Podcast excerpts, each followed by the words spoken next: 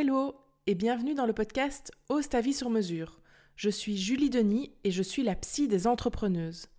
J'ai créé ce podcast pour t'aider à oser te créer une vie et un business sur mesure et à en observer l'impact incroyable aussi bien sur ton bien-être à toi que sur la croissance de ton activité.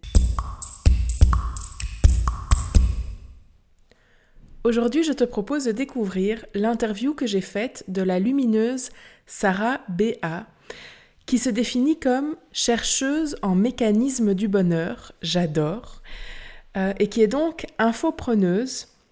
Elle parle principalement de beauté, d'alimentation et de lifestyle simple et naturel. Euh, et entre-temps, elle parle aussi pas mal de développement personnel.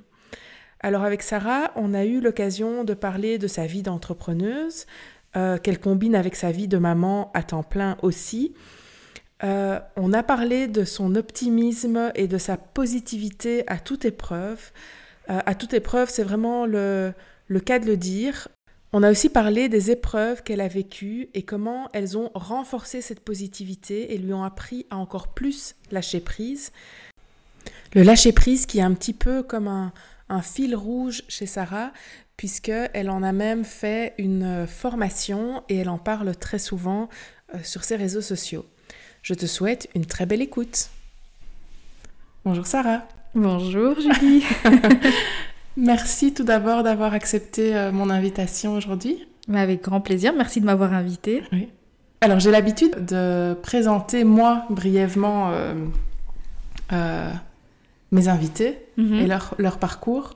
Mais je me suis rendu compte que je ne sais pas grand-chose sur toi, sur ton parcours. Euh, il me semble, alors je vais te dire ce que, ce que j'ai euh, retenu. Il me semble que tu as un diplôme euh, en bachelier ou master, Un master, un ça? master en Traduction. traduction. En traduction anglais-espagnol.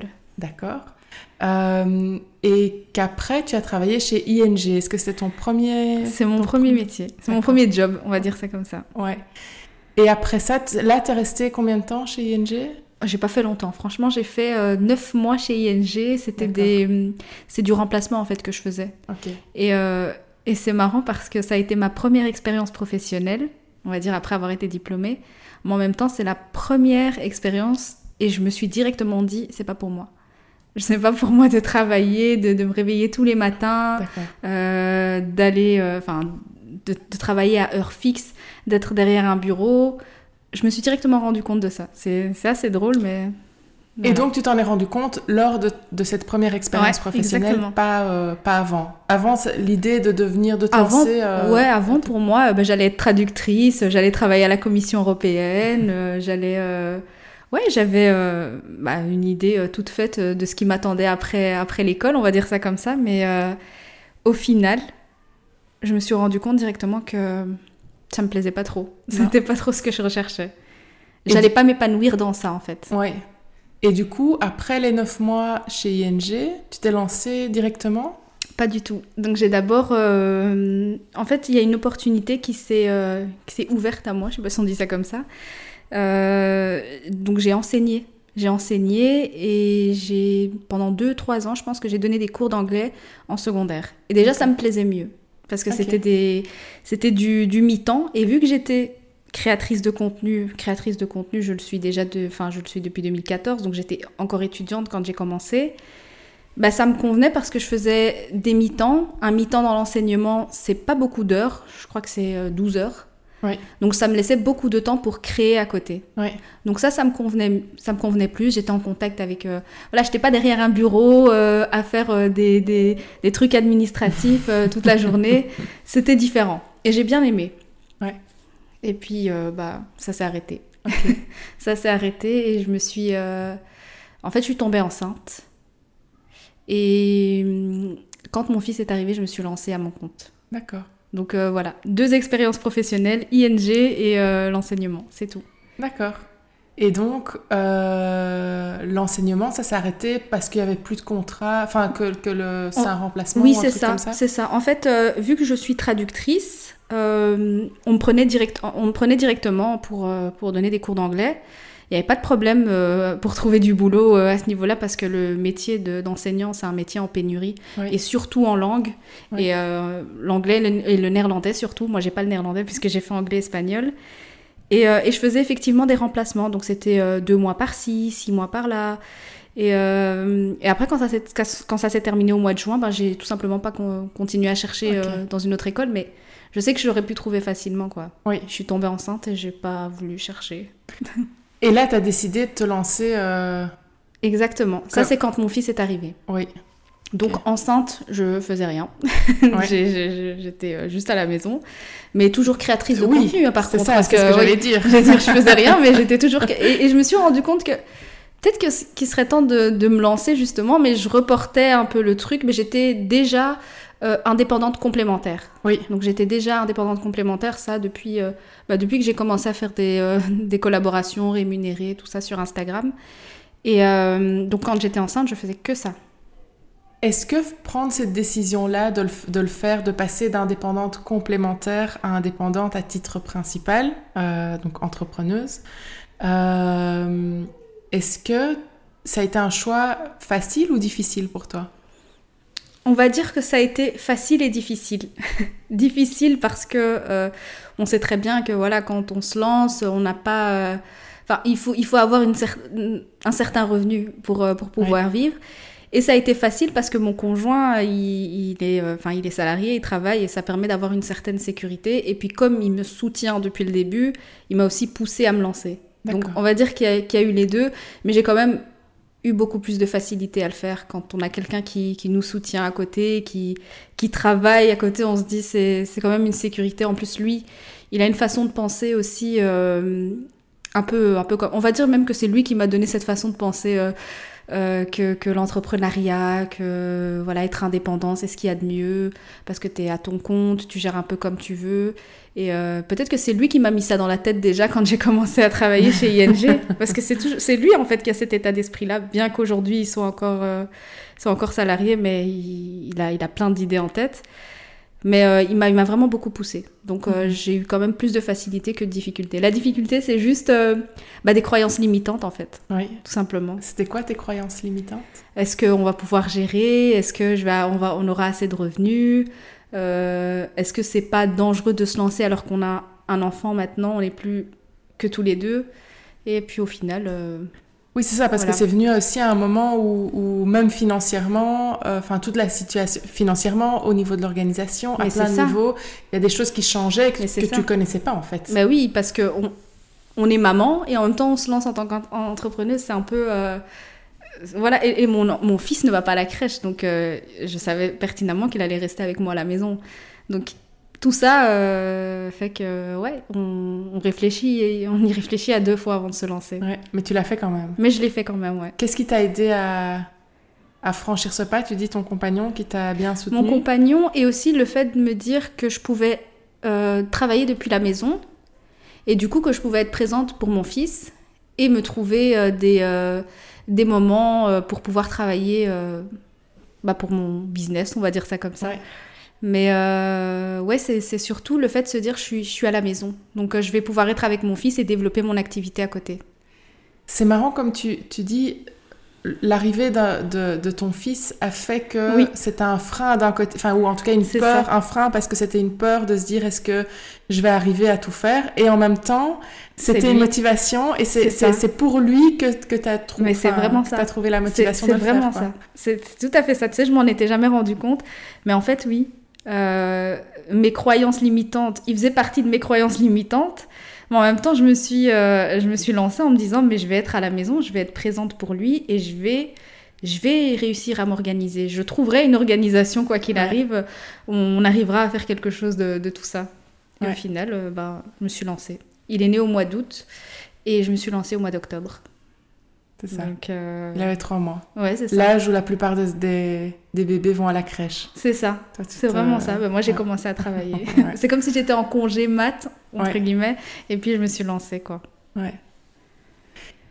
Est-ce que dans, dans ce parcours-là et ce, chem- ce, ce cheminement pour arriver à, à te lancer euh, à temps plein, donc hein, il y a eu tes études, il y a eu tes, di- tes différentes euh, expériences professionnelles, Au niveau de ta confiance en toi, de ton mindset, après tu dis, tu, tu, tu disais, tu étais déjà euh, indépendante complémentaire, mais Mhm.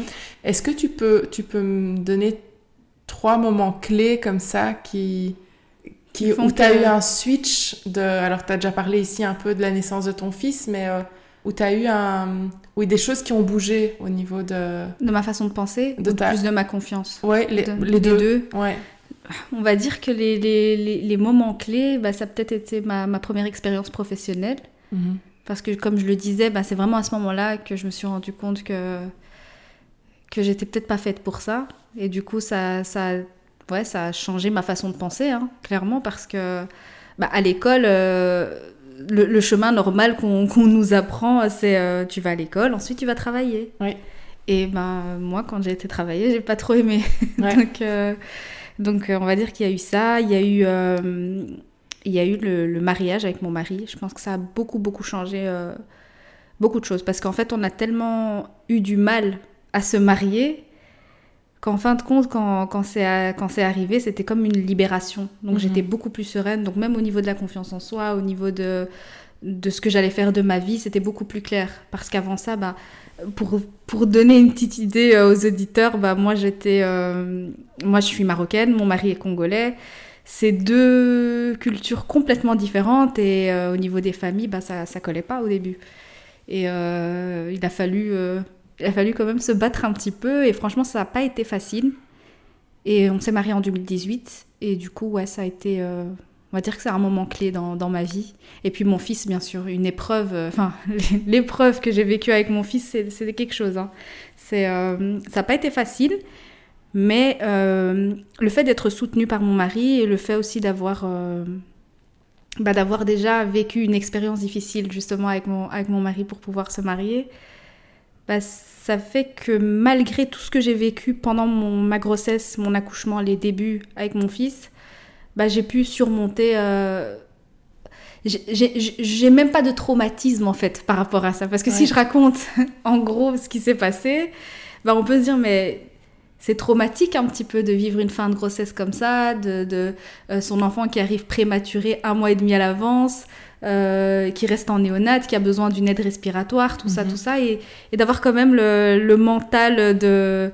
Ouais, un mental d'acier, on va dire ça comme ça, mais, euh, mais au final, je pense que toutes ces petites expériences dans la vie font que on devient de plus en plus sereine. On sait Mhm. que, bah moi j'aime bien dire, euh, j'aime bien dire toujours sur les réseaux sociaux que quand on n'a pas le contrôle sur quelque chose, à quoi ça sert de, de s'accrocher? Il faut juste lâcher prise. En fait, on ne sait pas contrôler. Ce sont des choses qui arrivent. Il faut juste les accepter et bien les gérer. Essayer en tout cas de bien Ouais. les gérer. Et, euh, Oui, contrôler ce qu'on peut contrôler voilà, et puis le reste. exactement. euh, Quand on peut contrôler, on contrôle sans souci. Ouais. Mais quand il n'y a pas moyen, enfin, il y a des choses qu'on ne peut pas gérer. Ouais. un, un enfant qui arrive prématuré, euh, voilà, qui a des difficultés pour respirer, tout ça, qu'est-ce que tu veux contrôler? Tu as juste besoin de lâcher prise et d'être présente pour lui, Oui. pour ton mari, euh, pour ta famille, euh, leur montrer que toi, t'es forte pour pas que tout le monde sombre en même temps dans, dans le même truc, quoi. Ouais, ouais, tout à fait. Et, euh, et voilà, ouais, trois moments clés. Il y en a sûrement beaucoup plus, hein, mais on va dire que c'est ce qui me vient à l'esprit euh, là maintenant, quoi. Oui, c'est ça. Et c'est marrant comme tu donnes un exemple, enfin un moment clé de euh, professionnel Oui. et puis deux moments plus Plus personnels. personnel, Et ouais. je dis tout le temps, on est une seule et même personne. Ouais. Peu importe, enfin, on parle de l'entrepreneuriat et de toi en tant qu'entrepreneuse, mais tu restes une seule et même personne, C'est ça. que ce soit au niveau euh, privé ou professionnel. Et j'ai souvent aussi euh, des personnes, euh, ça m'est déjà arrivé d'a- d'accompagner des personnes pour au départ une question euh, d'ordre professionnel parce qu'elles n'arrivent pas à avancer. Mhm. Je pense à, à ce que tu tu t'expliquais par rapport à ton mariage. hein. Et qu'en fait, on travaille plus sur une question personnelle parce qu'elles Bah oui. avancent pas au niveau du couple. C'était, euh, je pense à quelqu'un en particulier, elle avançait pas au niveau de son couple, c'était pas clair et tout. Et à partir du moment où là, elle a mis de la clarté et qu'elle a réglé les choses, euh, elle, elle naturellement, elle, est- elle arrivée à, à avancer au niveau professionnel aussi, quoi. Ça a un lien d'office en Ouais. fait. Ouais, c'est vrai, j'avais pas vu ça comme ça, mais effectivement, je pense que surtout quand tu es entrepreneur, je pense, euh, Oui. Tu ouais, le privé d'office en fait, c'est c'est dedans, c'est ça fait partie de toi en fait. Oui, c'est ça. Tu dois être bien pour pouvoir, enfin, pour arriver à faire C'est euh, ça, si tourner t'es pas bien euh, dans ta ton tête. business, quoi. Ouais, exactement. Faut être euh, épanoui dans sa tête. Moi, vraiment, le, le mariage, je l'ai vécu comme une libération, vraiment. Et les gens l'ont vu, je pense que ça se voyait même euh, le avant, après, même au niveau de mon visage, bah, ça, ça a changé, quoi. C'est bon, quoi. C'est... Ouais. Nos familles s'entendent bien, tout va bien et, euh, et donc on peut avancer, quoi. Oui, oui, oui on, peut avancer sur d'autres choses. C'est ça, exactement. C'est ça. Mais c'est chouette parce que bon, le mariage, c'est, c'est euh, j'allais dire toujours, mais enfin la plupart du temps, en tout cas, c'est un événement euh, heureux et euh, voilà. Mais si en plus ça, ça, ça, a pu t'apporter toutes ces choses-là, c'est, bah oui, c'est, ça. C'est vraiment chouette, quoi. Ouais. Du coup, donc il y a deux ans, ton fils il a deux ans maintenant. Oui, c'est ça. Il a deux ans. À temps, à temps plein, à ton compte. Comment tu fais pour gérer maman et comme nouvelle mom preneuse, comme on dit? Bah, C'est une question qu'on me pose beaucoup en plus sur les réseaux sociaux. Et je, je, sais même pas dire comment je gère en fait. Ça se fait naturellement. J'ai l'impression qu'au début, j'avais une organisation beaucoup plus stricte parce que mon fils, bah, j'ai eu la chance, il faisait que dormir quand il, faisait que dormir, donc moi j'avais beaucoup de temps pour moi, pour créer du contenu et tout ça. Et là, on va dire que bah, il grandit, donc il a plus qu'une sieste dans la journée. Et bah, c'est comme ça que je m'organise en fait. J'ai trouvé mon. En fait, mon organisation, en deux ans, elle a fait que changer. elle a fait que changer et s'adapter à mon fils, et c'est normal, parce que la priorité, c'est quand même lui. Oui. Et, euh, et, donc, du coup, je travaille, entre guillemets, euh, parce que j'ai pas l'impression de travailler vraiment, puisque j'aime ce que je fais, évidemment, quand il dort. Vraiment quand il dort. Parce que quand il est là, bon, il y a des choses parfois qui sont urgentes, euh, voilà, qu'il faut pouvoir traiter à temps. Mais en général, je travaille rarement quand il est, quand il est avec moi. Mhm. J'essaye d'être présente pour lui. Donc c'est vraiment quand il dort. Il fait des bonnes siestes, donc j'ai de la chance. Et il dort assez tôt, donc je peux encore travailler un petit peu le soir. C'est ça. Mais, donc du coup, tu travailles 3, euh, 4 heures sur ta journée Ouais, et encore. Hein, et encore, hein, parce que j'arrive à, j'arrive à, gérer, à gérer mon temps. On va dire que c'est pas... c'est pas trois heures comme ça où je suis derrière l'ordinateur à travailler. J'ai un métier où voilà, je peux. Enfin, j'ai même pas l'impression de travailler, comme je l'ai dit, en fait, que je sais même pas dire combien d'heures je passe, mais j'imagine que je passe beaucoup d'heures sur les réseaux sociaux, puisque c'est quand même mon activité principale. Mais je sais même pas dire combien d'heures, mais à mon avis, ouais, ça doit, être, euh, ça doit tourner autour de 3-4 heures par jour, sans vraiment avoir l'impression de travailler, quoi, parce que tu ouais, tu, tu, aimes ce que tu fais et, euh, et aussi parce que bah, les réseaux sociaux, c'est voilà, c'est trop cool. Donc, euh, donc on arrive à s'adapter. quoi. Là, je suis sûre que t'en fais rêver certaines, tu vois. En disant ça, tu dis euh, non, mais moi je travaille 3-4 heures par jour et encore, j'ai pas l'impression de travailler. Oui. Mais du coup, comment tu fais pour parce que là, euh, tu es rémunéré, tu as ta formation que tu as lancée il y a un an, je pense, à peu Exactement, c'est ça, il y a un an. Euh, sur le lâcher-prise, C'est ça. Euh, donc ça, c'est une source de revenus. Oui. Mais, et tu as un e-book, je pense, aussi sur le lâcher-prise. Exactement, oui, c'est et, ça. mais à, et à côté de ça, tu as des partenariats. Exactement. Donc des... on appelle ça des placements de produits, des collaborations. Moi, j'aime bien le mot collaboration parce qu'on travaille avec une marque et euh, on va dire que la source de revenus principale, ce sont les collaborations. Oui, ok. Et euh, bah, la formation, le e-book que j'ai lancé, c'est une source de revenus en plus. L'idée, c'est d'aller plus vers voilà, une source de revenus, enfin quelque chose qui m'appartient à moi, plutôt que de faire que des collaborations. Mais à la base, je suis quand même sur les réseaux sociaux depuis 2014 et je fais des, des, euh, des collaborations depuis, euh, bah depuis, depuis 2014. Non, je pense que ça a commencé un an après, 2015 peut-être, ou 2016, je sais plus. Mhm. Et euh, ouais, pour l'instant, c'est, on va dire, ouais, la source de revenus principale. Même si j'aimerais aller plus vers quelque chose qui. Bah voilà, que, que, que mon nom soit. Enfin, que tout m'appartienne, on va dire ça comme ça. Oui, de ne pas être trop dépendante d'autres. Voilà, c'est ça organisme ou, euh, partenaire. Euh. C'est ça, en fait, c'est vraiment ça. Ne pas dépendre que des marques, oui. mais avoir euh, un site plus complet, enfin, proposer encore plus de, contenu, mais que j'ai créé parce que je crée en fait du contenu, mais sauf que j'en crée pour des marques. Oui.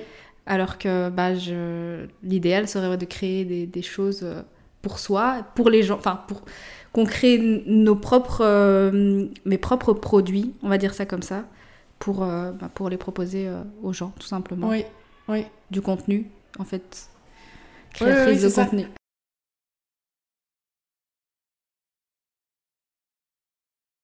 ça reste effectivement créatrice de contenu. C'est un autre type de contenu. Exactement, c'est ça. C'est plus du développement personnel, mais ça reste de la création de, de contenu que tu vends, quoi. Exactement, c'est ça. Oui.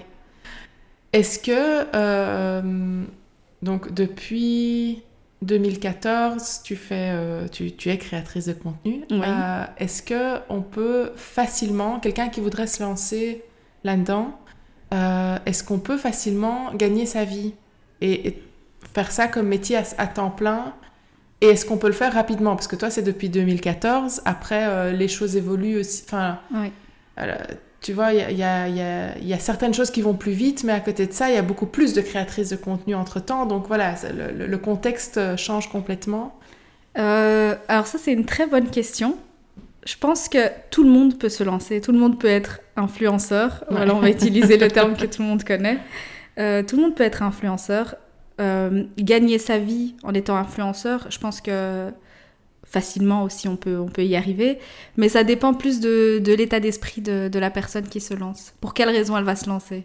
D'accord. Et euh, J'aime ça. Vas-y, développe l'état d'esprit. l'état d'esprit, bah oui, c'est important parce que euh, est-ce que c'est se lancer vite pour gagner de l'argent vite ou est-ce que c'est se lancer pour apporter de la valeur aux gens? Parce que l'idée, quand même, quand on est influenceur, à la base, c'est apporter quelque chose en plus aux gens, quelque chose que ces gens n'ont pas, que ces gens qui nous regardent, parce que c'est, ce sont des vraies personnes, c'est pas juste des gens qui, euh, qui, qui, vont euh, te rapporter entre guillemets de l'argent. Il faut penser, euh, faut penser à ça en fait. Je pense que c'est le plus important de se dire, je me lance parce que je pense que je peux aider les gens ou que je peux leur apporter quelque chose, pas forcément aider, mais plus apporter quelque chose en plus, mhm. quelque chose de différent. Parce que comme tu l'as dit, il y a beaucoup d'influenceurs aujourd'hui. Et je dirais pas qu'il faut se démarquer, mais il faut quand même, euh, faut quand même, euh, comment dire, être différent, mais être soi. Donc euh, oui, et eh ben je pense qu'en étant réellement soi, on est différent. de toute façon, c'est ça. parce qu'on est tous uniques. Exactement. Mais se démarquer, c'est difficile aujourd'hui aussi, tu vois, parce qu'on va souvent donner le conseil de ouais, il faut se démarquer, il faut faire les choses différemment et tout, mais c'est difficile, il y a de tout sur les réseaux sociaux. Mhm. Enfin, je veux dire, euh, on peut se lancer dans la mode, dans la beauté, dans le, enfin, le, le business. Enfin, il y a plein de, il y a plein de, il y a plein de, de, sujets. De, sujets. Mais c'est pas se démarquer, c'est vraiment être soi, comme tu l'as dit, du coup, et vraiment le faire parce qu'on veut euh, apporter quelque chose en plus aux gens, quoi. Et je pense que c'est une nuance importante. Et tu disais, on, on, va utiliser le terme que tout le monde connaît, influenceuse. Euh, mais c'est vrai qu'on a souvent cette image des, des influenceuses. Euh, ça a parfois une connotation négative, euh, le mot influenceuse. Oui, souvent. Mais c'est, je pense que c'est aussi parce que, et, c'est la, enfin, ce que tu, ce que tu expliquais, vouloir apporter quelque chose aux autres tout d'abord avant de vouloir rapidement gagner de l'argent. Si ça c'est ton seul objectif, et souvent en fait, je pense que l'image que les, les influenceuses ont, c'est de vouloir euh, bah gagner de l'argent à tout prix. De, Ou recevoir des produits au début quand on se lance, on se dit de ah, recevoir des produits gratuits et tout. C'est ça, de, de, vendre des produits euh, qui, euh, dont ils sont pas du tout convaincus, mais juste pour, pour, gagner de l'argent. et c'est chouette ce que tu dis, c'est vraiment vouloir apporter une valeur, apporter quelque chose aux en autres. plus, c'est ça. Ouais. Et c'est souvent ça aussi qui fait qu'on tient sur la durée et que ça marche sur la durée. Mais c'est ça, parce que sinon, enfin, si on veut juste recevoir des produits gratuits et faire des partenariats, euh, au final, euh, bah, on, s'en fout des gens qui sont en face de nous. On s'en fout, on veut juste avoir de l'argent. Donc, euh, si je leur propose une crème qui peut détruire leur peau, c'est pas mon problème parce que moi, j'ai gagné 2000 euros derrière. Mais c'est pas l'idée. Moi, quand je me suis lancée, c'était. c'est marrant parce qu'aujourd'hui, moi, je fais beaucoup de développement personnel, mais la base, c'était vraiment la beauté, l'alimentation saine. Ouais, c'est ça. On va dire que c'était beaucoup la beauté et l'alimentation saine. Et puis petit à petit, ben, c'est devenu aussi du développement personnel. Et aujourd'hui, je dirais même que c'est tout un lifestyle en fait. C'est tout ce qui tourne autour du bien-être de la femme. Oui. Et ça, en fait, ça a évolué, mais la base est toujours la même. Et c'est pour ça que j'ai jamais décroché, que je suis toujours active euh, sur les réseaux sociaux, que je suis toujours là. Parce que bah, je sais que, que c'est ce, que ce que je voulais faire à la base. Je n'avais pas dans l'idée de euh, je savais même pas, d'ailleurs, à cette époque-là, qu'on pouvait gagner de l'argent euh, en faisant ce que je fais aujourd'hui. Donc euh, c'est ça, c'est ça qui, qui aide, je pense. En 2014, quand tu as commencé, c'était si, si tu, tu dis, euh, je savais même pas qu'on pouvait gagner non, je euh, savais de pas du l'argent avec tout. ça. je, sa- je savais vraiment pas, mais je gagnais pas d'argent. Je, je partageais des choses gratuitement. gratuitement, je, je donnais. euh, je le fais encore aujourd'hui, hein, je partage encore beaucoup gratuitement. D'ailleurs, euh, je crois euh, 80% de, des choses que je partage sur les réseaux sociaux, je le fais gratuitement. Bon, quand je dis gratuitement, ça peut paraître bizarre, mais, Non, non, mais voilà, c'est c'est de la création de contenu qui vient de mon plein gré, quoi. Pas, Ouais. que je suis pas rémunérée derrière. Et du coup, en 2014, quand tu as commencé, c'était quoi ton, enfin, c'était quoi euh, l'objectif ou, euh, ou l'idée euh, derrière si Alors, pas, en 2014, quand je me suis lancée, c'était parce que j'avais, enfin, j'avais envie d'avoir une meilleure alimentation. Je travaillais à ce moment-là avec une, une dentiste. J'étais son assistante dentaire, hein, j'étais étudiante. Et, euh, et en fait, cette dentiste, elle m'a beaucoup, beaucoup inspirée parce qu'elle avait, euh, elle avait une alimentation saine, elle faisait très attention euh, à ce qu'elle achetait, elle achetait bio. Enfin voilà, c'est Ouais. le truc qui fait un petit peu rêver, tu vois, entre guillemets. hein. Elle faisait attention à tout, elle allait voir. euh, enfin, elle allait se faire des massages. Enfin, bref, elle avait vraiment un, un lifestyle qui, qui me plaisait et j'étais très impliquée dedans parce qu'elle me demandait euh, pas mal de choses en plus de, de, de l'assister euh, voilà, sur enfin, tout ce qui est euh, dentaire. ouais, ouais. Et euh, elle était spécialisée, euh, donc c'était une pédodontiste, je crois que c'est ça qu'on dit, donc vraiment avec les enfants. Et elle donnait beaucoup de conseils aux parents. Il faut faire attention, ils doivent pas trop manger ça parce qu'après, bah, franchement, on a vu des catastrophes, hein, Ouais. des, des dents euh, tout abîmées, tout ça. Et, euh, et je me suis dit, ouais, ce serait bien que je change d'alimentation et que je partage ça avec des gens sur les réseaux sociaux. Il y avait beaucoup de comptes Instagram euh, américains Mhm. qui faisaient ça. Oui. Et, euh, et pas beaucoup de francophones, même pas du tout. Et je me suis dit, bah, moi, je vais commencer à m'intéresser à tout ça, à avoir une alimentation saine et à faire attention à ce que je mange pour ma santé, faire un petit peu de sport, mais pour moi, pour me sentir bien, parce que bah, je voyais qu'elle se sentait bien, cette dentiste. Et, euh, et c'est ce que j'ai fait. Et étant donné que moi, j'étais étudiante en traduction, Oui. bah, je me suis dit, ça tombe bien parce que... euh, on avait les- il y avait les petites images Google comme ça, les bienfaits euh, du concombre, mais en anglais. Oui. Et moi, du coup, bah, je reprenais ça et je les traduisais en dessous.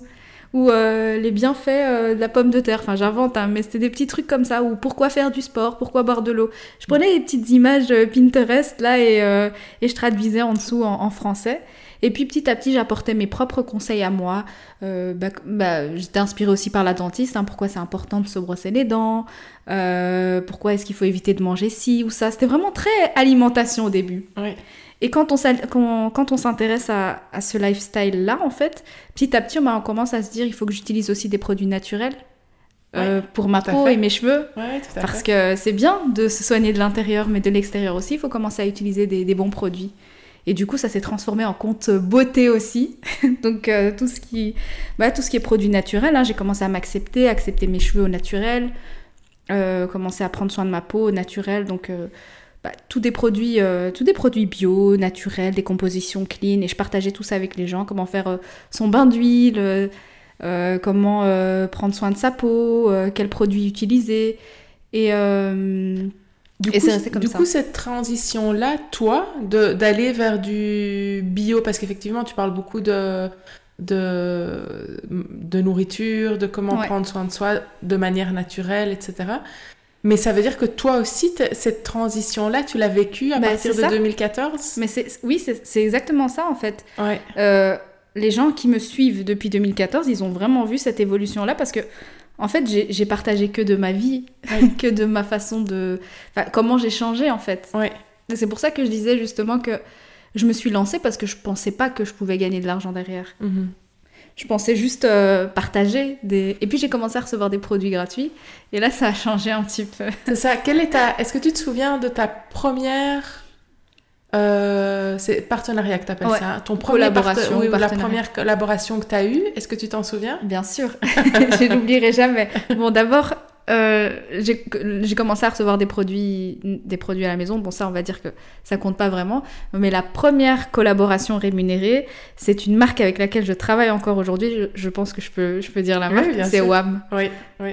C'est la première marque qui m'a fait confiance.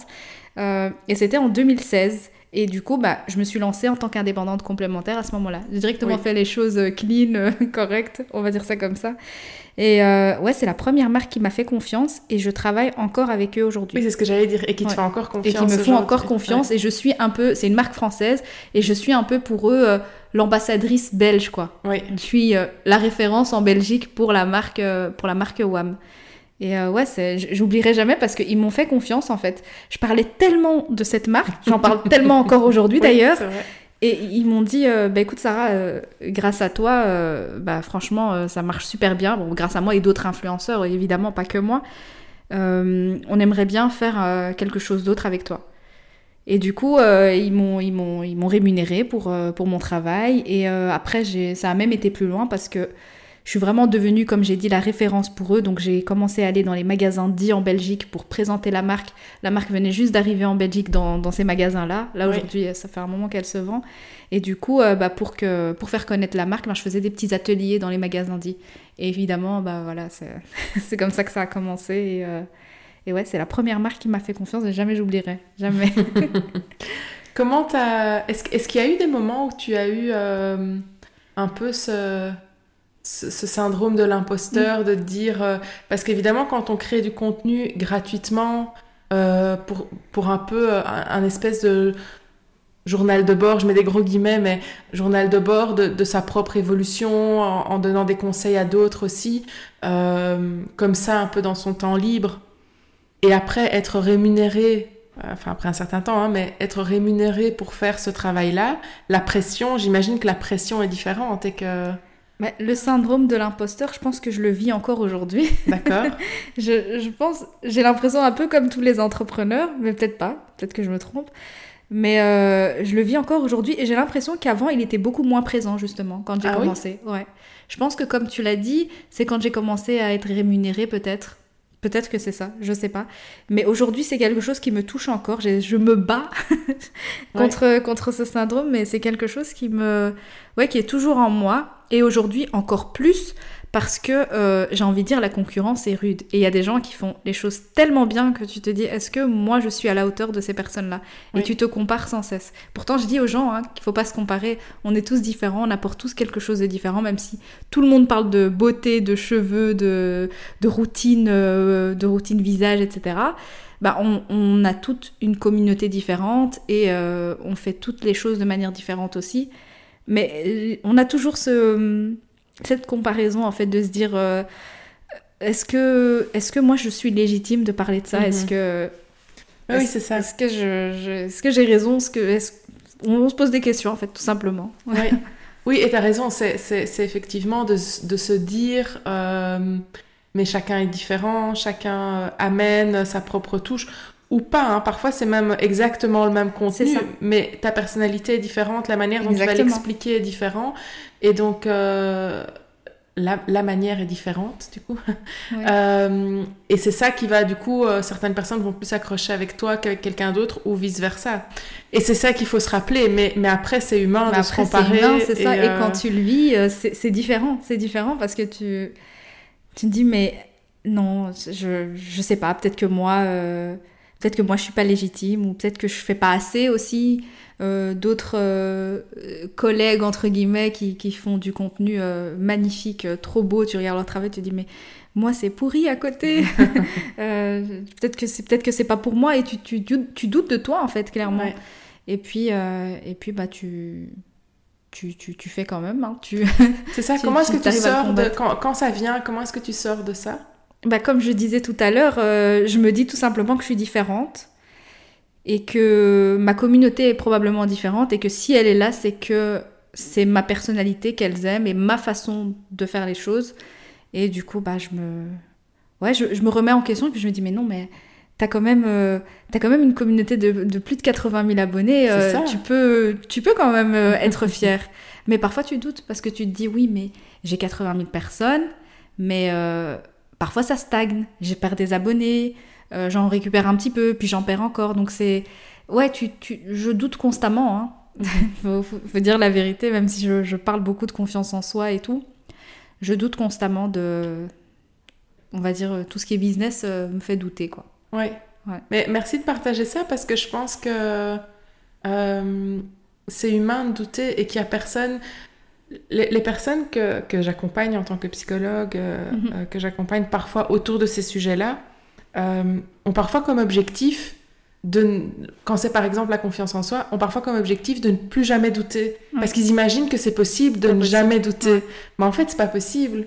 Si, si t'as- j'aime bien travailler avec des échelles, si tu euh, si as un manque de confiance en toi et que, euh, que tu t'évalues à un 3 sur 10, imaginer être à un 10 sur 10, c'est juste pas possible. Impossible. Si ton objectif c'est d'arriver à 7-8, oui, ok, là on peut, on peut travailler, on peut faire évoluer les choses. Mais, mais, euh, mais euh, c'est pour ça que je dis merci de partager ça parce que C'est parce, Parce que, j'en- que- j'en suis consciente en fait. Tu vois, je sais que j'aurai jamais à 100% confiance en moi et je dis toujours que en fait, euh, on peut pas avoir 100% confiance en à 100%, à 100% confiance en soi, je vais y arriver et il y aura toujours des moments euh, où voilà, on va douter, où la confiance en soi va baisser, puis ça va remonter, puis ça va Mhm. baisser, puis ça- mais c'est ça fait partie de la vie, c'est le travail de toute une vie, Ouais, comme ouais. on dit souvent. Ouais, c'est vraiment le travail de toute une vie et encore, on va douter constamment de soi. Les personnes qui doutent pas d'elles, ça, ça- ça vire un peu vers la, euh, vers la pathologie. hein. C'est ça, euh, c'est ça. C'est la personne. pas qui- possible. Non, c'est C'est ça. pas possible. Et puis les moments de doute permettent parfois, après il faut pas que ce soit trop souvent effectivement, mais permettent aussi de se remettre en question et parfois d'évoluer, de, de donner d'autres directions ou de, de créer des nouvelles choses. Bah oui, ou, c'est euh, ça, de se dire, ok, euh, ça, ça marche pas, donc du coup, je perds confiance en moi, mais c'est pas grave, je vais faire les choses différemment. Donc du coup, ça booste même ta confiance en toi de d'avoir ces moments de, Oui, de down, on va dire ça comme ça. oui, c'est ça. Est-ce qu'il y a d'autres euh, d'autres choses, euh, euh, des freins que tu as pu avoir dans ton parcours, des choses auxquelles toi, tu as dû travailler sur toi? Tu vois, on parle, tu parles de, souvent de développement personnel, mais donc Mm. Euh, plus à ce niveau-là, des choses que tu as dû travailler euh, pour arriver bah, où tu en es aujourd'hui. Bah, je réfléchis, tu sais, quand tu me posais la question, et il y a vraiment rien qui, qui me vient en tête, parce que j'ai l'impression que mon parcours de vie, en fait, il a, il a été Mhm. fait comme ça, tu vois, et que, et que j'ai évolué comme ça. Donc, j'ai pas. Il n'y a pas quelque chose qui m'a freiné, euh, qui, qui a fait que, ok, là, euh, il faut que je me pose, il faut que je fasse euh, un travail sur moi. Mhm. Je pense que ça, ça a vraiment été. euh, ouais, mon, parcours de vie, en fait, il est, il est comme ça. Il est tel qu'il est et je l'ai toujours accepté, en fait. J'ai toujours accepté que, que ça se passe comme ça et qu'il y, y a des moments où ça va moins bien, mais que j'arriverai de toute façon à m'en sortir et, voilà. Donc, euh, c'est pour ça que je pense, hein, je sais pas. Parfois, on me dit que, que, que je suis trop positive, enfin, que je suis beaucoup dans la positivité et tout. Mais je pense que c'est vrai, en fait. Mine de rien, j'arrive toujours à. J'ai toujours été comme ça. On va même pas dire que j'ai travaillé ma positivité. J'ai toujours eu cet état d'esprit de me dire, ok, euh, euh, là, ça va pas, mais il y a pire, quoi. Enfin, je vais. C'est même pas il y a pire, c'est j'accepte que ça va pas. Je vais m'en sortir à un moment donné. Je Ouais. vais trouver une issue et ça va pas être un frein dans mon parcours. Ça va pas être un frein parce que je vais, je vais trouver une solution à un moment donné. Bah, quand je galérais avec mon mari, je me disais, bah, on va trouver une solution, on va y arriver, Mhm. on va s'en sortir. Dans ma tête, je me disais, on va s'en sortir. Et je pense que quand dans ta tête, tu te dis, on va s'en sortir, bah, tu t'en sors en fait. Parce Oui. que dans ta tête, tu te prépares à ce que ça va s'arranger. Tout à fait. Et ouais, même, même pour mon fils, hein, quand, il, quand il était euh, euh, en néonat et qu'on devait euh, faire des allers-retours pour aller le voir à l'hôpital, je me disais, mais on va s'en sortir. Et il n'y aura plus de séquelles. Et Mhm. il n'y a aucune séquelle aujourd'hui. Oui. Donc, euh, je sais pas. On dit que le positif attire le positif. Il y a plein de débats à ce niveau-là, mais moi, je pense que c'est important d'avoir cet état d'esprit où tu acceptes les choses et tu lâches prise, justement Oui, oui. parce que tu sais qu'à un moment donné, euh, voilà, c'est c'est une étape dans ta vie, ça fait partie de ton parcours, ça fait partie de... Il n'y a pas d'échec, il n'y a pas de... Il n'y a pas de... Il n'y a pas d'échec dans le sens où... Je pense que tu l'as dit récemment encore. euh, c'est... Attends, c'est quoi que tu disais? Je vais me rappeler. Il n'y a pas d'échec, c'est une manière de recommencer différemment les choses, Ouais, simplement. tout à fait. Oui, oui. C'est, et c'est euh, d'apprendre, et c'est d'apprendre de Voilà, c'est d'apprendre, exactement, c'est ça. Il faut- clairement. En fait, si tu le prends déjà comme un échec, je pense que déjà tu te mets dans la tête que t'as pas fait les choses bien, alors que non, c'est peut-être qu'il faut faire les choses différemment, Oui. tout simplement. Oui.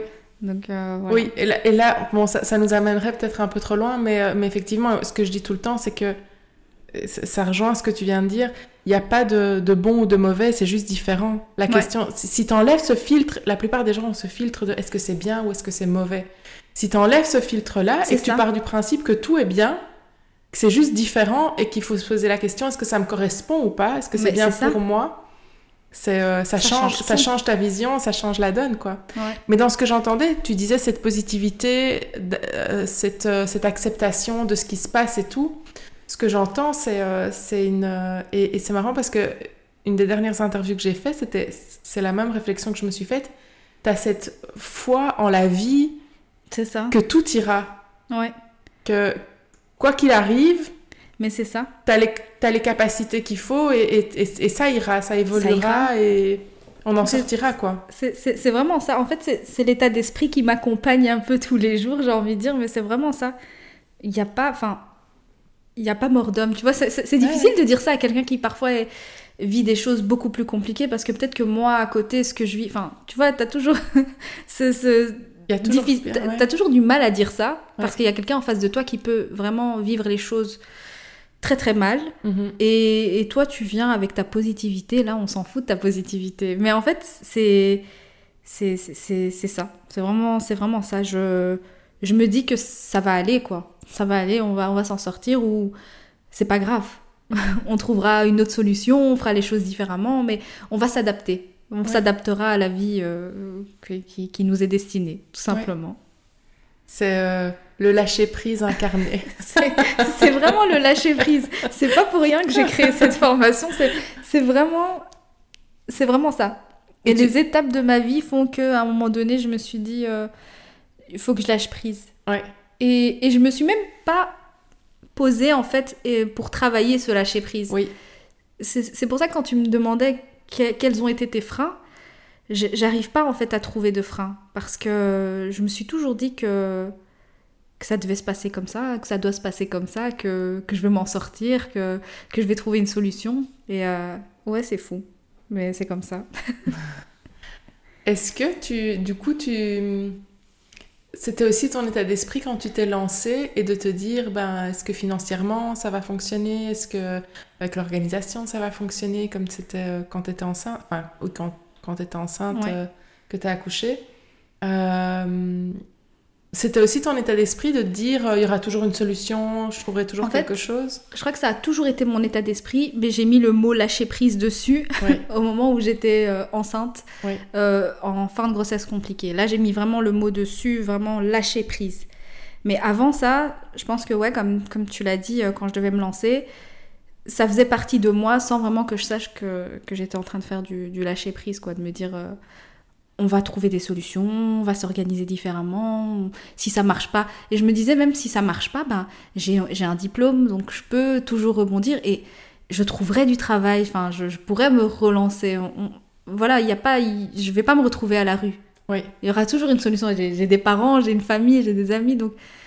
Et ouais, le, le mot lâcher prise, enfin, c'est vraiment arrivé euh, à, une, à ce moment-là, quand j'étais quand j'étais en fin de grossesse, mais en fait, il a, il a- c'est comme si ça a toujours fait partie de, de ma façon de penser. oui.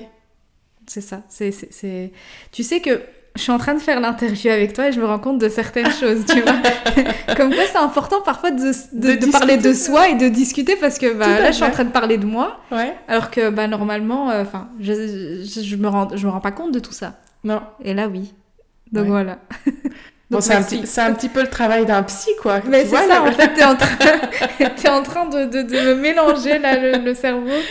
Non, non, mais c'est c'est imp- c'est important aussi de se rendre compte de, de ses forces, en fait. Et ça, je pense que ça a été une de tes forces Mhm. dans ton parcours. Et comme, comme je le disais tout à l'heure, aussi bien personnel que professionnel, puisqu'on est une seule et même C'est personne, ça. euh, c'est cette... euh, euh, ce lâcher prise, ce- cette positivité, ce- enfin, le fait de se concentrer plus sur ok qu'est-ce que qu'est-ce que je peux faire et quelles sont les solutions possibles plus Ouais. que sur le problème en fait. C'est ça. Et, ça. euh, et tu parles de lâcher prise, tu parlais d'a- d'acceptation et, de- et de lâcher prise, et souvent, euh, alors on, on, met- on, on voit ça comme deux choses différentes, mais en fait, souvent, quand, euh, quand, quand, quand les personnes bloquent sur lâcher prise, ne- moi, j'arrive pas à lâcher, ça fait peur aussi, Oui. la- devoir lâcher, Oui, Lâcher ce ça. que Lâcher tu- quoi? Qu'est-ce que je vais lâcher? Ouais, Je c'est veux ça. pas lâcher. c'est ça. Euh, mais en fait, accepter, C'est lâcher. c'est lâcher, hein, Ouais, c'est- ça. accepter ce que tu peux Mhm. contrôler ce que tu ne peux pas contrôler. Enfin, tu vois, c'est un peu la même chose derrière quand on va creuser. En fait, c'est un peu la même chose, ça. quoi. Et, et- et j'en parle dans ma formation, je dis, mais il faut justement accepter ces Ouais. situations-là pour lâcher prise. Ouais, C'est, pour moi, ça, va ensemble, quoi. Ouais, c'est le point de ça. départ. Tu peux pas lâcher si tu n'acceptes pas ce qui est en train de t'arriver. non. Non, non, clairement. Ouais, c'est, c'est- ça va ensemble. Moi, je suis persuadée que ça va ensemble. Du coup, tu disais euh, le, euh, la- le syndrome de l'imposteur, c'est quelque chose qui est, qui est encore présent Oui. euh, aujourd'hui. Est-ce que tu as d'autres challenges aujourd'hui au niveau de, de, ton, de l'état d'esprit ou de, la, de ta confiance en toi euh, Ouais, qui sont encore présents? C'est, c'est surtout ce syndrome de l'imposteur, mais j'ai l'impression que j'arriverai pas à le combattre. Il, il- il sera là, Euh, il reviendra tout le temps en fait. Ouais. Même si j'arrive à certains moments à reprendre confiance en moi, j'ai pas, on va pas dire que j'ai pas confiance en moi, j'ai, confiance en moi, mais il y a des moments où on doute. Ouais, c'est, pour fait. ça qu'il est là, hein, Ouais, ce syndrome de l'imposteur. Mais c'est quelque chose que je dois travailler, je pense. Ouais, si, si j'avais quelque chose à travailler, ce serait ça. Parce que je, si je doute, c'est surtout professionnellement parlant. Oui. Ça va pas être, euh, on va dire, euh, ma personne ou euh, comment je me sens physiquement, etc. Ou comment je me trouve physiquement. Oui. Ça va plus être professionnellement parlant où je vais, où je vais douter de moi, me comparer. Est-ce que je suis capable? Est-ce que je peux le faire? Et d'ailleurs, ça a toujours été comme ça, même à l'école. Ah. J'ai toujours eu ce, ce petit truc, tu vois, de, de je dois bosser plus que les autres, je dois faire plus pour arriver à un résultat peut-être juste satisfaisant. Et du coup, ça fait qu'aujourd'hui encore, j'en j'en doute parce que je me dis, je travaille quand même beaucoup, enfin, je propose beaucoup de contenu. Est-ce que c'est suffisant? Et est-ce que je vais évoluer comme j'ai envie d'évoluer? Et Ouais. du coup, tu doutes. Tu doutes parce que tu te dis, euh, mais j'ai envie d'évoluer beaucoup plus vite, j'ai envie de faire encore plus de choses, et puis la réalité te rattrape. Et, euh, et ouais, c'est pour ça que je te dis que ça, c'est quelque chose que je dois peut-être euh, travailler. C'est marrant le lien que tu fais euh, entre euh, l'école et, et ce, que tu, ce que tu ressentais à l'école et ce que tu ressens que maintenant. aujourd'hui. Ouais. On, on parlait un peu d'école juste avant euh, de commencer l'interview. Mais je pense que c'est... Enfin, voilà, après, on ne sait pas si c'est ça ou pas, hein, mais je pense que parfois ça nous forge comme ça, tu vois, et le fait d'avoir été confronté à « Ah ben, je dois travailler plus que les autres pour avoir un travail tout juste satisfaisant », l'école est quand même... euh, Voilà. euh, très euh, carré. C'est c'est certaines personnes qui réussissent bien à l'école alors qu'on a plein d'autres compétences que ce qu'on nous demande à l'école. Euh, mais du coup, on a un peu ce truc de moi, je suis pas aussi. Enfin, alors je sais pas si c'est si c'est tout à fait ça que tu as, hein, mais un peu ce truc de je suis, je suis, je dois travailler plus ou, ou je suis peut-être moins bonne que les autres pour Mhm. arriver au même résultat. Alors qu'en fait, c'est quel type de c'est qu'un seul type de résultat. Il y a plein d'autres choses à plein côté. Et ça, on nous l'enseigne pas à l'école. C'est dommage quand même. Ouais, c'est vrai, et je- et j'en parle souvent avec mon mari, hein, parce qu'il a, cette, il a ce- cette façon de penser, et euh, comme notre fils va bientôt rentrer à l'école, Ouais. on en parle souvent en se disant, euh, est-ce que le système euh, scolaire est bien fait? Est-ce qu'il est adapté à tous les enfants? Parce que moi, je suis persuadée que non. Non, Parce qu'il y a des enfants qui, qui ont d'autres types d'intelligence, comme tu le disais, et qui ne le savent pas parce qu'ils sont juste obligés de faire comme tout le monde. Et euh, bah, moi, euh, pour, pour, euh, pour te donner mon exemple, j'ai toujours été bonne élève, entre guillemets, mais toujours en travaillant beaucoup. C'est-à-dire Ouais. qu'il y a quelqu'un à côté qui peut arriver et euh, étudier exactement euh, la même chose que moi, ou même mes résumés à moi, et avoir un meilleur résultat, alors que moi j'ai préparé le résumé, que j'ai étudié, que j'ai été euh, correcte, euh, que j'ai bien fait le truc à l'avance et tout. Et, euh, et c'est ça en fait, tu vois, qui, qui- je pense que c'est quelque chose qui est encore en moi aujourd'hui, tu vois Ouais. de me dire mais moi je fais euh, j'ai toujours fait plus pour avoir ce bon résultat mais il y a des personnes qui font beaucoup moins je- même mon mari par exemple il, est, il, il, il aime pas l'école il a jamais aimé l'école mais a toujours été bon élève bon élève pardon en faisant le pas le minimum mais euh, moins que moi on va dire ça comme ça bon après je sais pas j'étais pas derrière lui mais j'avais l'impression que lui il pouvait juste lire une feuille et c'est bon il peut aller à faire son, son, son examen Ouais. alors que moi, bah, j'ai... lire, ça suffisait pas. Il fallait que j'étudie, que je retienne, que je récite par cœur, que, que je m'y prenne deux jours à l'avance, que je fasse des résumés. Enfin, Ouais. lui, il était là avec, euh, avec son syllabus, il regarde euh, et c'est bon, je suis prêt. Je peux aller passer mon examen. En fait, c'est comme tu dis, c'est l'école. Oui. Il y a, il y a différentes formes d'intelligence, mais on, on est... euh, on est, on est confronté à ça, tu sais, la, la réussite, euh, l'échec. Oui, tout à fait. L'échec, c'est, c'est, on est. Mais je l'ai déjà dit hein, dans certains podcasts, c'est, Mm. euh, on est. À l'école, on te dit pas, t'es bon en maths, Ouais. euh, investis la, enfin, euh, travaille, travaille ça, travaille ta force, Ouais. euh, parce que c'est ça ta force. Non, on te dit t'es bon en maths, c'est bon, tu dois pas travailler les maths et tu fais plutôt du français parce que parce que là t'es pas bon, donc Mais investis ton temps là-dedans. Ouais. Donc on te dit quoi en fait? On te dit continue à travailler. Alors je dis pas qu'il faut jeter tout à la poubelle comme ça, hein, mais mais euh, mais on te dit on, on, on te dit jamais ça c'est ta force. Continue à investir là-dedans. Ouais. Non, Non. c'est vrai. C'est vrai, on- c'est vrai. On, te dit t'es bon en maths, ok, mais regarde le français, t'es un peu moins bon, donc Travaille plus. Ouais, c'est vrai. Donc tu vas devoir travailler plus quelque chose que tu n'aimes pas ou Et dans lequel ouais, t'es pas bon parce que tu dois être bon partout, C'est ça. entre guillemets. C'est ça. Et ouais, c'est vrai. On doit tous être égaux. C'est ça, on doit Tous- tous... étudier la même chose, on doit tous euh, aller après travailler, euh, voilà, suivre le chemin normal. Formatés dans le même moule. Exactement, un robot. Moi, quand j'allais chez ING, pour moi, j'étais un robot. et, je le disais, hein, je... il y a des gens sur moi qui me, qui, qui, qui, qui me suivent depuis cette époque-là où je travaillais chez ING parce que j'étais déjà euh, sur les réseaux, où tous les matins, je disais, j'ai l'impression d'être un robot. Je vais, euh, je, je vais, je vais travailler derrière un bureau, je, je suis un robot, Mhm. formaté. Je dois faire tous les jours la même chose. Ouais. 8h, 16h30.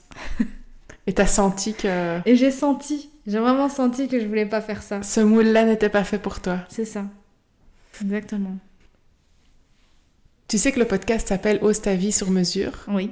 C'est quoi Alors, t'en as parlé déjà un petit peu, mais c'est quoi pour toi ta vie sur mesure? C'est dur à dire. C'est- très dur à dire. Ma vie sur mesure, on va dire que euh, je veux juste être épanouie à- dans tous les domaines de la vie. Voilà, l'épanouissement. Juste. Juste. Et c'est- j'aime bien le juste devant alors que c'est... Ce sont des beaux objectifs déjà. Ouais. ouais. Mais c'est dur hein, d'être épanoui euh, dans tous les domaines. Mais je pense que je pense que l'épanouissement, se sentir bien et faire ce qu'on aime, c'est pour moi peut-être le l'objectif de vie. Tu vois, de d'être épanoui. Et je me sens épanouie aujourd'hui. Je dis pas Mhm. que. Enfin, c'est un objectif de vie, mais dans lequel je suis en train d'aller. On va dire ça comme ça. Enfin, je suis en train de, prendre ce chemin-là parce que je me sens aujourd'hui déjà déjà épanouie. Pour moi, je suis satisfaite de ce que je suis et de la manière dont j'avance. Donc, on va dire que ma vie sur mesure, je suis en plein dedans et je suis en train d'aller vers ça. Ouais. Donc, euh, C'est génial. donc voilà, ouais, c'est vraiment génial. Je me rends, je me rends pas compte, mais en fait, oui, il faut juste se sentir bien et, euh, et faire des choses qu'on aime. C'est tout. C'est tout, enfin, c'est tout. C'est tout. C'est beaucoup, Ça- hein. Tout paraît très simple avec toi. J'avoue. mais c'est beaucoup, hein, mais, euh, mais c'est- important. C'est important. En fait, le bien-être, pour moi, c'est le plus important. Mhm. Prendre soin de soi. euh, tu sais, je disais que je faisais de la beauté avant. J'en fais toujours. hein, je- je faisais- mais j'ai commencé par ça. Mais le bien-être, en fait, c'est vraiment ça. C'est c'est, euh, c'est oser tout faire pour son bien-être. Tu vois, comme le lien avec ton, ton podcast. euh. Oser... euh, Oui. oser juste se sentir bien. Et qu'est-ce qu'il faut faire pour se sentir bien? Ouais. Et là, c'est propre à chacun. oui, oui, tout à fait. ça. Ah oui, c'est clair. C'est chouette. Ouais. Euh, si tu avais encore un conseil à donner à- aux auditrices, en l'occurrence, euh, qui voudraient se lancer ou qui se sont déjà lancées euh, euh, pour elles aussi euh, oser cette vie sur mesure et, et se sentir bien dans, et épanouies dans, dans leur business et dans leur vie, du coup, forcément. Ouais, bah, j'ai envie de leur dire. le, le- bah, le- c'est un peu, je suis un peu, on va dire, l'ambassadrice de, de ce truc-là. hein, de, de lâcher prise, tout simplement. De, de, de lâcher prise, de, de faire ce qu'elles ont envie de faire, mais sans contrôler. Donc vraiment, euh, vraiment lâcher prise. Faites, mais lâcher prise. Donc il y, a- il aura des difficultés, il y aura, euh, il y aura des obstacles, il y aura peut-être des échecs, même si j'aime pas trop dire échecs, mais il faut juste lâcher prise et, et faire ce que ce qu'on a envie de faire pour se sentir bien. Ouais. Ça fait beaucoup d'informations en même temps. Lâcher prise, se sentir bien. Mais en fait, tout Mais ça tout va est lié. Oui, c'est ça. C'est lié. C'est ça. Super. Bah, écoute, ce que moi je retiens d'aujourd'hui. Hein, tu as donné plein d'informations. Ah Forcément, il y a le, lâcher-prise qui est, qui est là, qui est un peu, euh, comme tu dis, un peu... Euh, tu disais que tu étais l'ambassadrice euh, en Belgique de WAM, mais je pense que tu es aussi un peu l'ambassadrice du lâcher-prise. franchement, c'est pas mal hein, d'être l'ambassadrice du lâcher-prise. C'est vrai, c'est vrai. et ce que je retiens aussi, c'est c'est bah, cette, cette, force, quelque part, que tu, que tu as en toi et les, les, difficultés que tu, tu, avais, les freins que tu as pu avoir, de les transformer en, en, motivation aussi. Hein. Tu donnais l'exemple de, de, ton fils qui, mm. qui, ça te faisait peur de te lancer euh, juste après ton accouchement, mais en même temps, c'est ce qui t'a donné euh, mm. cette force-là.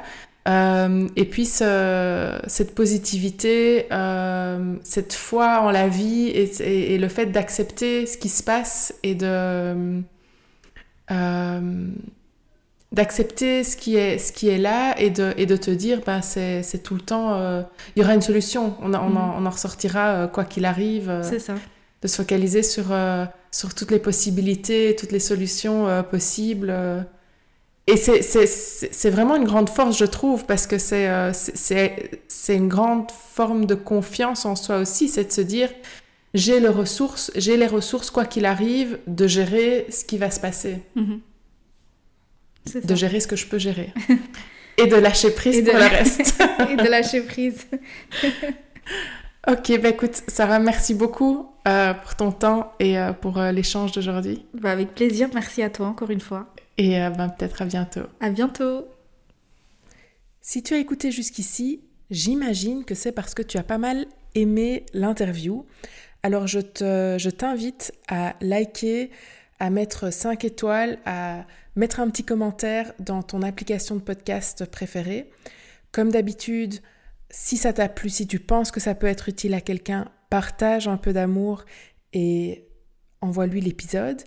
Et puis, je te mettrai toutes les coordonnées de Sarah euh, dans la barre de description pour que tu puisses euh, la, contacter et euh, la suivre facilement. Et moi, je te dis à très bientôt.